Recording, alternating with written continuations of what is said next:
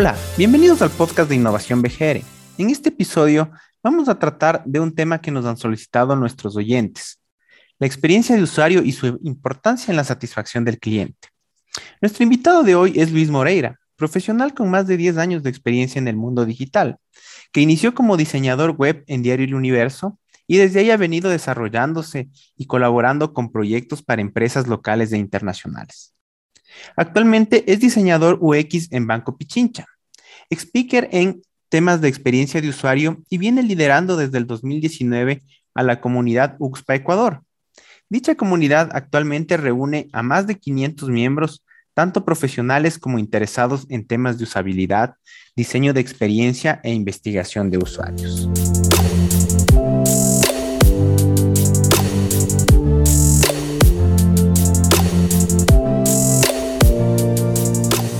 Hola Luis. Eh, nada, un gusto poder estar con ustedes en, este podcast, en esta grabación. Es un honor para nosotros tener a Luis aquí en este capítulo.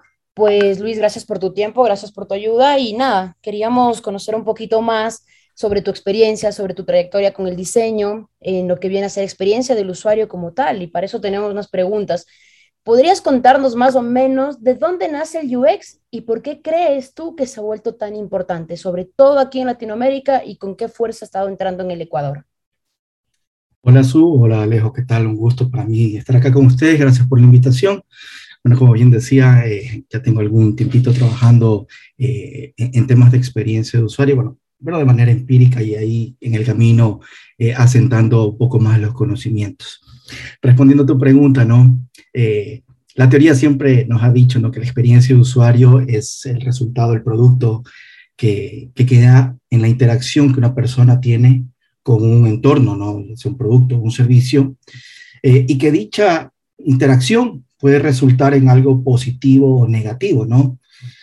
Realmente e, es un concepto bastante eh, válido, ¿no? pero me gusta verlo un poquito más de, manera complementaria. Y de hecho aquí me gusta citar un concepto de, Alan Cooper, ¿no? Eh, conocido eh, referente dentro de, la rama, autor de varios libros, y él habla de un concepto que se llama working backwards, ¿no? La necesidad de trabajar hacia atrás, de diseñar hacia atrás, ¿no?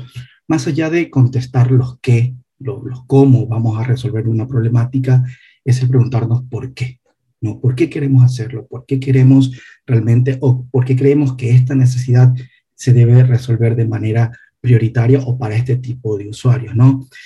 Eh, creo que como diseñadores estamos llamados precisamente, sí, a resolver las necesidades, eso es indiscutible, ¿no? Pero más allá de resolverlos, lo importante acá es que debemos entender los contextos que subyacen precisamente a esas necesidades, que son las que van a determinar ¿no? los comportamientos y cómo eh, las personas interactúan con nuestros servicios y nuestros productos. ¿no? Entendiendo esa causa, eh, Alan Cooper incluso hace esta referencia de cuántas veces hemos escuchado la frase que el éxito es 1% de, de inspiración, 99% de transpiración, ¿no? Claro, ese 99% es ese trabajo duro que hacemos construyendo los productos, pero ese 1% es esa pregunta clave, ¿no? Que nos va a dar el norte, que le va a dar sentido a aquello que estamos trabajando. Entonces, realmente ahí es súper importante, como decía, es responder los por qué, ¿no? Antes que los qué y lo cómo para conseguir eh, generar productos realmente valiosos, ¿no? Que entreguen valor, sí, al negocio, pero también a las personas. Perfecto, Luis, muchas gracias. Y con todo esto que nos cuentas, más o menos de esto, de la generación de valor enfocados en las personas, tiene mucho que ver el tema con la usabilidad. ¿Cómo nosotros lo estamos integrando? ¿Cuáles son sus beneficios y por qué se habla del diseño centrado en el usuario? Súper. ahí realmente creo que es importante ver a la usabilidad no solo como la capacidad que tienen las personas de, interactuar, ¿no? O la capacidad que tienen o la destreza que tienen para interactuar con, con un producto, con un canal, con un servicio, ¿no? Sino también deberíamos ver la usabilidad como el valor que se está entregando eh, a estas personas, ¿no? Y creo que de ahí viene un poco la, la, parte relevante que me preguntabas antes, ¿no? De, de, dónde nace la importancia para las empresas, ¿no? Entendamos que hoy por hoy, eh, para cada necesidad existen mil alternativas, ¿no? Digitales, no digitales que existen en el mercado, ¿ok? Eh, para abrir una cuenta, puedes abrirlo de mil maneras con diferentes instituciones, ¿no? Para pedir un taxi, para ordenar comida, para comprar una entrada al cine, puedes resolver esas necesidades de mil y un maneras, ¿ok? Entonces, el, tema es que hoy las empresas han hecho un, alto grado de conciencia en cómo comienzan a generar esas soluciones, ¿ok? Antes simplemente venía ¿no? la demanda del lado del negocio y queremos construir eso y entraba en un proceso ¿no? de de, cascada, ¿no? Y de trabajo en serie dentro de los equipos.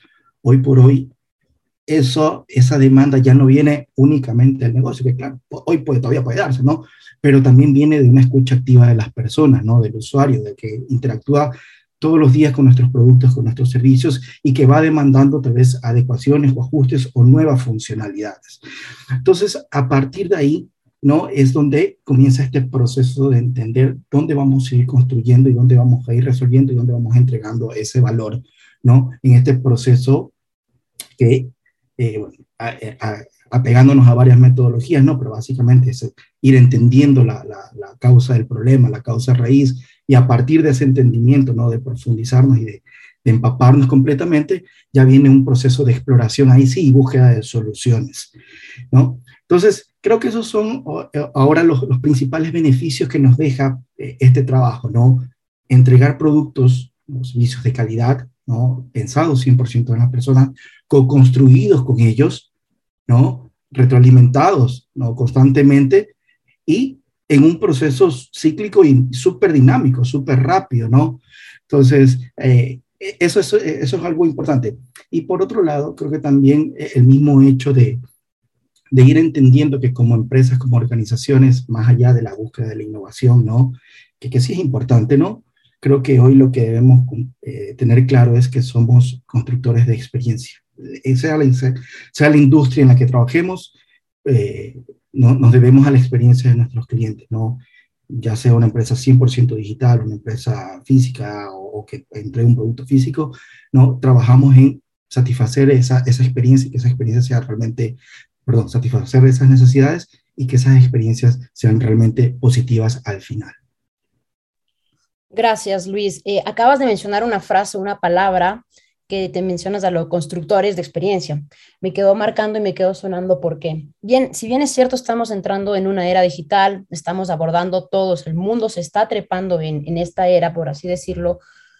A nosotros mencionar la experiencia del usuario como tal, ¿crees que es importante todavía mantener esa calidez, hacerle sentir cerca al usuario, evitar un poquito la interacción humano-máquina como tal y no deshumanizar esta experiencia, sino más bien volverla humana, seguir manteniendo esa cercanía con el usuario, esa, esa experiencia válida para ellos, que no se sientan interactuando con una pared, con una máquina, sino saber que hay alguien detrás preocupados por su experiencia, por su análisis, por su usabilidad, preocupados porque ellos se sientan cómodos interactuando con los servicios que la empresa les, les presenta y les brinda. ¿Cómo tú ves, cómo sientes esto desde el lado eh, del usuario como tal?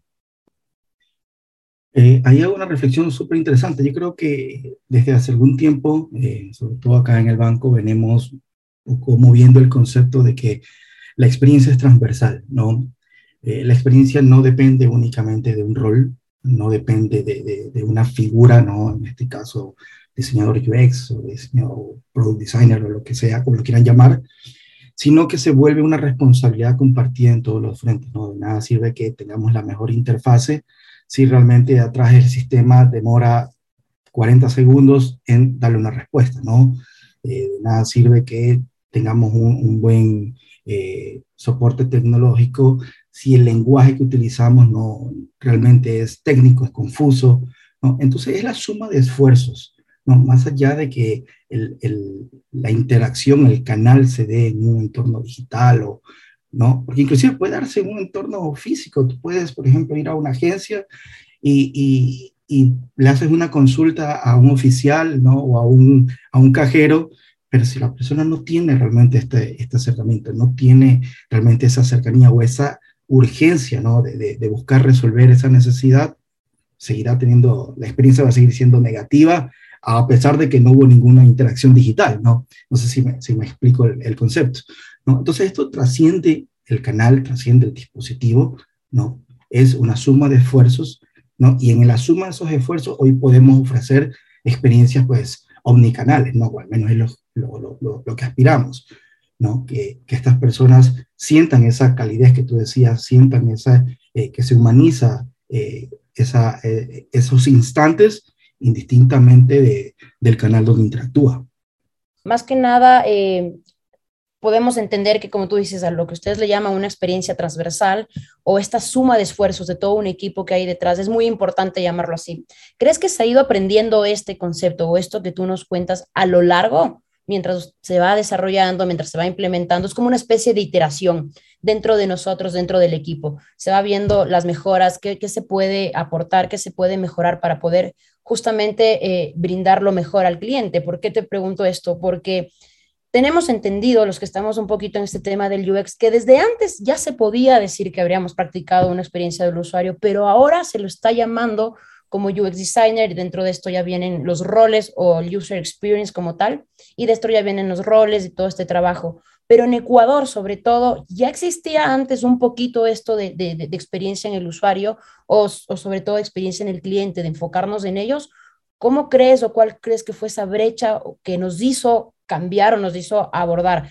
¿Cómo crees que las empresas ya dijeron, sí, sí, sí, realmente lo necesitamos, necesitamos estos roles dentro de la empresa, necesitamos estos, estos componentes de este equipo?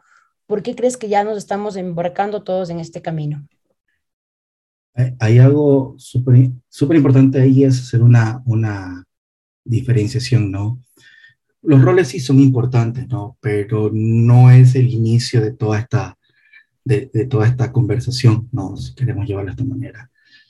Eh, tú hiciste un comentario súper importante, es como las empresas un día dicen, necesitamos hacer esto. Y creo que ese es el factor clave, ¿no? Reconocer primero que hay cosas que hay que cambiar, ¿no? Que hay que ir ajustando. Entonces, cuando cambia esa mentalidad desde la organización, desde la, desde esa cultura de, de hacer las cosas, y ese cambio viene, lógicamente, de las cabezas de la organización, es mucho más fácil ah, o es mucho más eh, factible, ¿no? Que decante en el resto de, de, las personas, ¿no? Es normal. Pero ahora, si empezamos al revés, ¿no? Empezamos a llenarnos únicamente de roles, pero no de, de, de esa mentalidad, es donde vamos a comenzar a tener problemas precisamente al ver que en, en corto y mediano plazo, porque realmente cuando trabajamos de esa manera no hay una visión a largo plazo, es muy complicado. Pero cuando vemos que a corto y a mediano plazo los resultados no se están dando, eh, comenzamos, es fácil caer en el, esto, esto no me ha servido para nada, no, no, no, no se ajusta a lo que queremos hacer o, o, o, estaba bien como estábamos antes y por gusto cambiamos, ¿no? Entonces, repito, y creo que la fórmula es empezar precisamente con esa mentalidad de reconocer que hay cosas que hay que cambiar, ¿no? Para tomar las decisiones del cambio, ¿no? Y luego de ahí, más creo que también es tener un proceso de acompañamiento, ¿no? En nuestro lado ha habido un proceso al lado de una consultora y creo que eso ayuda a acelerar, no digo que solo no se pueda, por supuesto que se puede, pero va a tomar un poco más de esfuerzo, probablemente va a consumir algo más de, recursos, ¿no? Hasta ir encontrando eh, ese, esa madurez o ese modelo que se ajuste a lo que estamos queriendo conseguir pero, pero se podría, digamos, tampoco lo, lo descarto. Repito, y ahí el tema de, de qué roles necesitamos eh, va, va surgiendo precisamente en esa planificación y en esa visión estratégica, ¿no? De, de, transformar y de cambiar las cosas.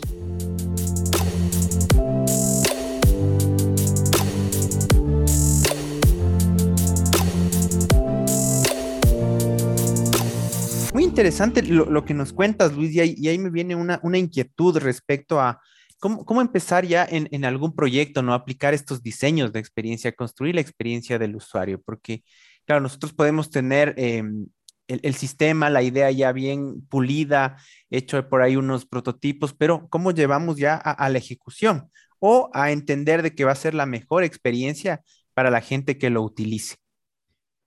Súper, eh, Alejo. Eh, bueno, ahí, claro, al final todo esto puede sonar muy, muy romántico, ¿no? El tema de escuchar a las personas, pero ¿cómo se lo lleva a un ejercicio real, ¿no? Y ahí te quiero contar eh, un, un, ejemplo, ¿no? Eh, nosotros como banco eh, teníamos nuestros, nuestros canales digitales, ¿no? La banca móvil, la banca web, eh, en su momento administrado, llevada por, por proveedores que no eran malos, ¿no? Pero realmente fue precisamente eso una de las cosas que el banco se estableció, ¿no? Eh, querer controlar o querer trabajar de mucho mejor manera con una escucha activa de, de, las personas, de los usuarios, ¿no?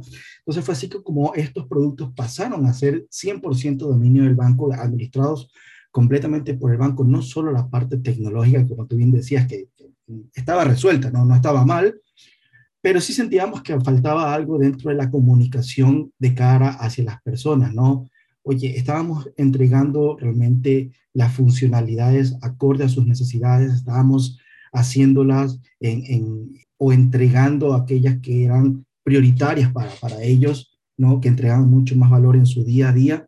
Entonces fue ahí donde hubo este ejercicio, no, a ver, vamos a tomar todo esto y comenzamos a trabajar, ¿no? Todas las ambas plataformas, tanto banca móvil, que fue la primera, y posteriormente banca web, ¿no? En un trabajo, en un proceso de salir, escuchar a los usuarios, entender sus necesidades, entender cómo trabajan, cómo interactúan en el día a día, ¿no? ¿Qué requieren hacer, cómo lo requieren hacer? Y a partir de ahí hubo funcionalidades que, que cambiaron de cierta manera, ¿no?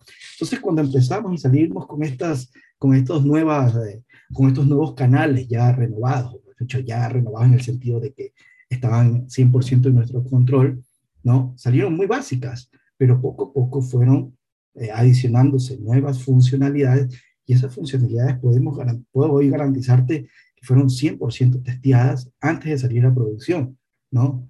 No sacamos una funcionalidad simplemente porque respondía a una necesidad del negocio.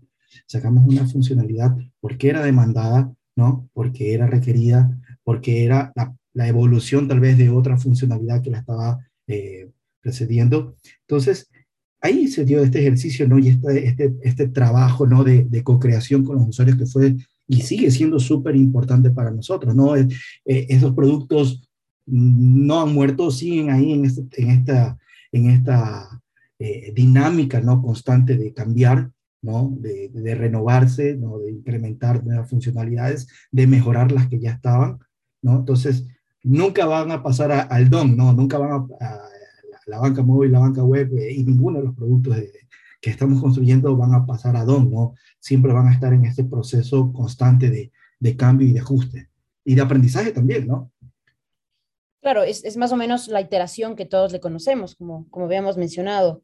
Eh, es, es, una constante eh, evolución, es un constante arreglo que se les está trabajando lo que tú mencionas.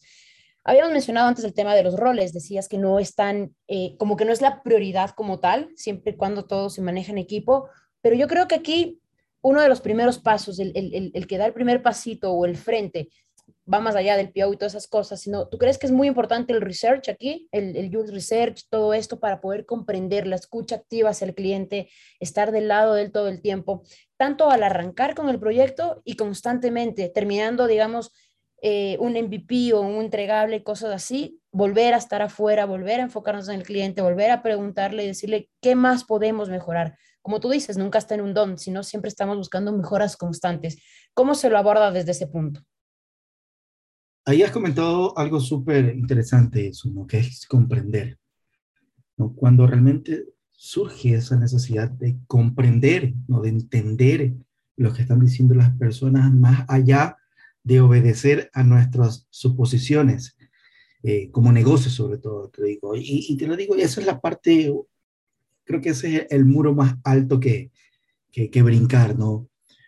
Porque he topado, ¿no? Con, con, muchos eh, empresarios que aún mantienen ese ego, ¿no? De, no, es que yo tengo ya 20 años en este negocio, yo sé todo lo que necesitan, eh, yo vengo escuchando siempre y, y, yo sé por dónde tenemos que irnos eso es la parte súper eh, importante, ¿no? Lo que te decía, cuando no hay esa cultura, no hay esa, esa mentalidad de que queremos abrirnos precisamente a explorar, el, resto de esfuerzos realmente pasan a segundo plano.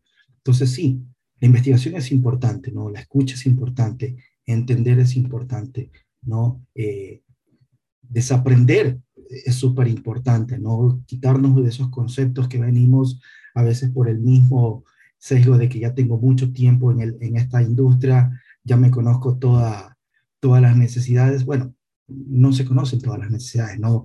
Los usuarios van cambiando, las necesidades van cambiando, va evolucionando y hay que ir entendiendo eh, todo esto. Entonces, esa búsqueda ¿no? de, esa verdad en, en, etapas tempranas, esa búsqueda también de, profundizar, aún cuando salimos ya con primeras versiones, ¿no? Y entender cómo está traccionando esto, ¿no? Dónde está teniendo tal vez eh, algunos, algunos deslices para poder ajustar en el camino, ¿no? Es parte precisamente de esa necesidad de, de investigar, ¿no? Repito, de aprender, de comprender, ¿no? Todo lo que está sucediendo. Luis, y justo en esa parte que tú mencionas de que todos son productos no terminados, ¿verdad? De que siempre hay necesidades que podemos atender de los clientes. Eh, ¿Cómo hacemos para que esta parte de la experiencia del usuario sea asimilado por el resto de áreas? Porque lo que suele suceder en, en, las soluciones o en los, en los proyectos que se trabaja es que dicen, no, es que esa es la parte que ustedes ven, nosotros vemos desde nuestra arista. Y claro, empiezan ahí a, a existir complicaciones que después ya se pierde ese, ese espíritu, digamos, de centrado en el cliente y nos centramos ya en otros temas que te digo, legales, riesgos operativos, de negocio incluso. Sí, y, y ahí precisamente eso es lo que creo que esa es la evolución también, ¿no? De, del UX como rol. Eh, si bien estamos acá eh, al principio, ¿no? Para ayudar a hacer todo este trabajo de investigación, ¿no? Para generar precisamente toda esa discusión con esa con esa data que se levanta. También el UX es un poco ese facilitador eh, y ese eh, catalizador un poco de, la visión human-centric, ¿no? Eh, en general, hacia los equipos, hacia la organización, ¿no? Y, y ahí viene un reto que también, si bien no es fácil, pero es súper satisfactorio al final, ¿no? Porque te digo acá, por ejemplo, que nos ha pasado precisamente a veces caemos en el tema de que, oye, eh, eh, el UX debe salir y, e investigar y luego traer todos esos hallazgos, ¿no? Pero ha sido más interesante cuando los equipos, oye, paran la mano, ¿no? Y un poco el UX dice, a ver, vamos aquí a parar la mano. Esta semana en, o en este sprint vamos a hacer eh, trabajo de guerrilla, ¿no? Vamos a salir al campo y organiza el equipo, ¿no? Y salen, y, y nos ha pasado, ¿no? Y salen a hacer pruebas de guerrilla, el, el Scrum Master, el front, el arquitecto, el QA, ¿no? la gente, alguien de, algún equipo externo, ¿no? Ya no es alguien de marketing, alguien de legal. Y es súper interesante cuando vuelven, ¿no? A, esta conversación otra vez a la mesa, todos y dicen, a ver, ¿qué, descubrimos? ¿Qué vimos? ¿No? ¿Qué, qué, qué experimentamos? ¿No? Y, todo el mundo comienza a compartir su visión. Oye, sí, realmente desde, desde, la visión legal, desde la visión de marketing, desde la visión de desarrollo, ¿no? Desde la visión del negocio, comienzan a traer esta, esta, esta voz del cliente ¿no? hacia la, discusión. Es súper interesante eso, ¿no? Y creo que ahí viene, un, como te decía, un trabajo que no es fácil, pero sí es satisfactorio, ¿no? Y, y que no toma dos, tres semanas, ¿no? Es un trabajo también un poquito de, largo aliento, ¿no? Pero se puede, ¿no? Se puede, y aquí es, y, y aquí ya lo, lo, lo empato con lo que te decía hace rato, ¿no? Cómo vamos construyendo que precisamente esa visión de la experiencia se vuelva una necesidad transversal de todos. Oye, yo desde legal deben entender que si armo un, un contrato de, de, 200 páginas va a impactar en la experiencia de las personas, ¿no? De, de, del usuario. Si yo desarrollador me pongo exquisito y quiero hacer ahí un, un efecto piquetero en la, en la, en la página web, va a afectar el rendimiento y la experiencia del usuario, ¿no? Si yo como marketing decido poner un set de, fotografías que no comunican realmente la esencia de mi producto, voy a impactar en la experiencia, ¿no? Si yo como riesgo delimito ciertas cosas para que los, unos usuarios sí los usen, pero otros no, ¿no es cierto? Voy a impactar en su experiencia. Entonces, todo estamos construyendo precisamente en esa visión de, de experiencia. Y es importante cuando se prueba, ¿no? Cuando se sale a hacer esa, esa, esa a escuchar o a tener esa retroalimentación del usuario, también se, se, se prevé o se, se, busque un poco cuestionar esa, esas preguntas que, que pueden quedar ahí, ¿no? que pueden surgir en su momento, ¿no? Oye, ¿por qué no le ponemos un, cuatro factores de autenticación a, a, login, ¿no? Bueno, pues lo probamos, ese concepto, y esto pasó, ¿no? Con, con usuarios, ¿no? Se demoraron tanto tiempo, o su percepción de la complejidad fue esta, ¿no? O sintieron que al, al segundo intento ya desertaban, ¿no? Entonces, traigamos todo eso también a, la, al centro y conversémoslo, ¿no? Y que sea evidente para todos. Porque si realmente ahí poco queda, eh, e, e, el problema está es cuando esos, esos, eh, esas eh, asunciones, ¿no? Estos supuestos no son debatidos, ¿no? Entonces, cuando los dejamos ahí que permanezcan y, se, se, digamos, ya se, se encasillen en, estos roles, es cada vez más complicado. vamos y debatamos y discutamos y pongámoslo a prueba ¿no? Y aprendamos, ¿no? Y, y, si acertamos y creemos que, y si pasa esto que ustedes creían, bien, aprendimos todos. Pero si no pasa y ocurre otras cosas y lo descubrimos, lo descubrimos todos, aprendemos todos, ¿no? Creo que esa es la, esa al final es el concepto, ¿no? Que el aprendizaje no se quede encerrado en un grupo, sino que vaya escalando. Es aquí algo que mencionas, o creo que más bien es importante recalcar lo que el, que el trasfondo de todo esto es justo la madurez del negocio, es lo que nos mencionabas al inicio de esta conversación, que si es que la empresa como tal no comprende que, que, se necesita de este lado enfocarnos o, implementar o, dar mucho esfuerzo a la experiencia del usuario en un rol muy transversal, en unas tareas multidisciplinarias, interdisciplinarias. ¿Por qué? Porque claro, como tú mencionas, puede venir el UX y decir, miren, esto pasa, el usuario no le gusta que tengamos cuatro códigos de autenticación, pero viene seguridad, viene legal, te dice, no, sabes que los tenemos que tener. Es ahí donde si se empieza a jalar de lado a lado podría existir algún problema. ¿Tú crees que es muy importante para poder brindar eso al cliente, trabajar a la interna y comprender que es muy importante la madurez de la empresa de este lado y que desde ahí se debe comprender realmente lo que se necesita para luego poder salir y entregar todo lo que nosotros queremos eh, brindar al usuario, al cliente como tal. Este servicio de calidad, este servicio de, brindarles una gran experiencia, una gran usabilidad, estar a su lado y estar mejorando todo el tiempo. Yo creo que todo es importante, todo aporte de cada lado es importante, pero sobre todo llegar a un consenso y decir, sí, esto aprendimos y en esto podemos mejorar como lo, lo indicas tú. Sí, ahí, ahí también es, lo que te decía hace rato, ¿no? La, la, madurez no va a suceder de la noche a la mañana, ¿no? Es un trabajo bastante largo, pero a eso apuntamos, ¿no? Ojo, con eso tampoco te quiero decir que nosotros como organización somos más maduros a nivel de, diseño centrado en las personas, de hecho recién estamos en una etapa de, de, de autoevaluarnos, ¿no? En, cuanto a qué tan comprometidos estamos con, con, esta mentalidad, ¿no?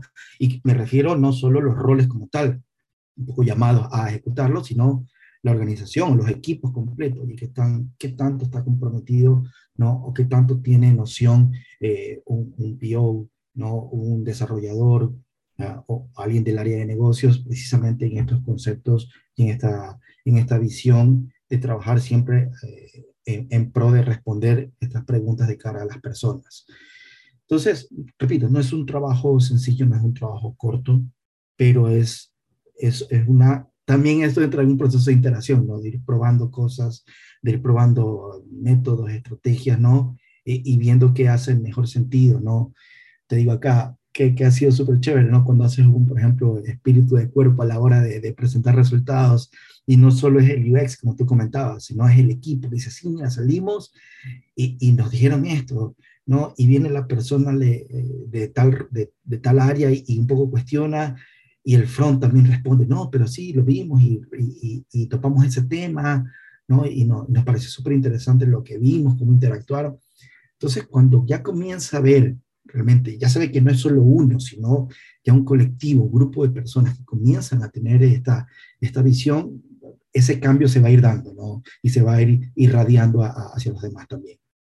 Gracias, Luis. Realmente ha sido una conversación súper interesante. Gracias, Su, también por acompañarnos, por, por, darnos ahí los diferentes puntos de vista, ¿no? Siempre es bueno eh, combinar los los conceptos con ya las prácticas que se ha tenido en la, en la experiencia, porque es a la final ahí donde vemos realmente cómo debemos hacer las cosas, ¿no? Entonces ya para ir cerrando este espacio, quisiéramos ahí, Luis, eh, pedirte nos, nos ayudes eh, compartiendo con nuestros oyentes algún tipo consejo para diseñar la mejor experiencia para los clientes.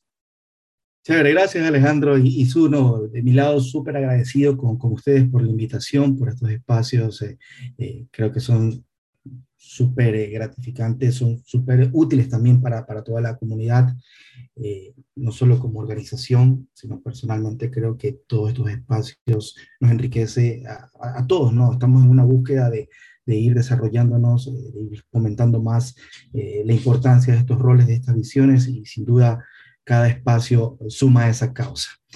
¿Qué les quiero dejar nomás? Hay como, como una reflexión, bueno, en general creo que, que, hay ahorita una gran oportunidad, ¿no?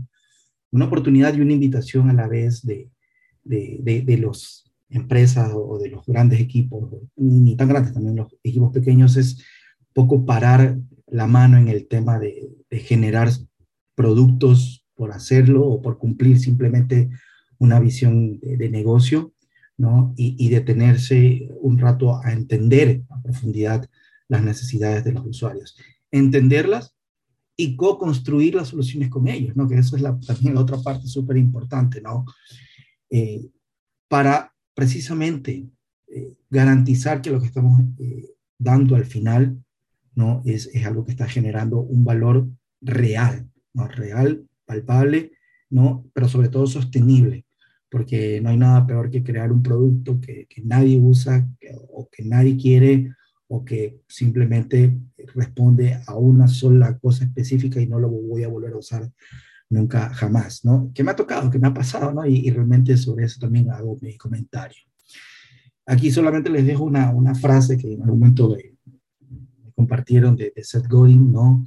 Que habla y dice, no encuentras clientes para tus productos, sino encuentras productos para tus clientes, ¿no? Y eso es lo que estamos buscando y es lo que deberíamos enfocarnos, ¿no? Entender cuáles son esas necesidades reales para construir el producto idóneo, ¿no? O construir la cosa correcta, ¿no? Y construirla correctamente también, ¿no? Nada, igual agradeciéndoles otra vez, ¿no? Por el espacio y siempre abierto, ¿no? A conversar. Buenísimo, Luis. Eh, nada, un gusto, un gusto escucharte, un gusto compartir este espacio. Siempre es bueno aprender de, de, quienes más saben, de quienes son nuestra guía y pues es un momento enriquecedor esto para nosotros y estaremos de ley de ley en futuros diálogos y en contacto. Muchas gracias por tu tiempo.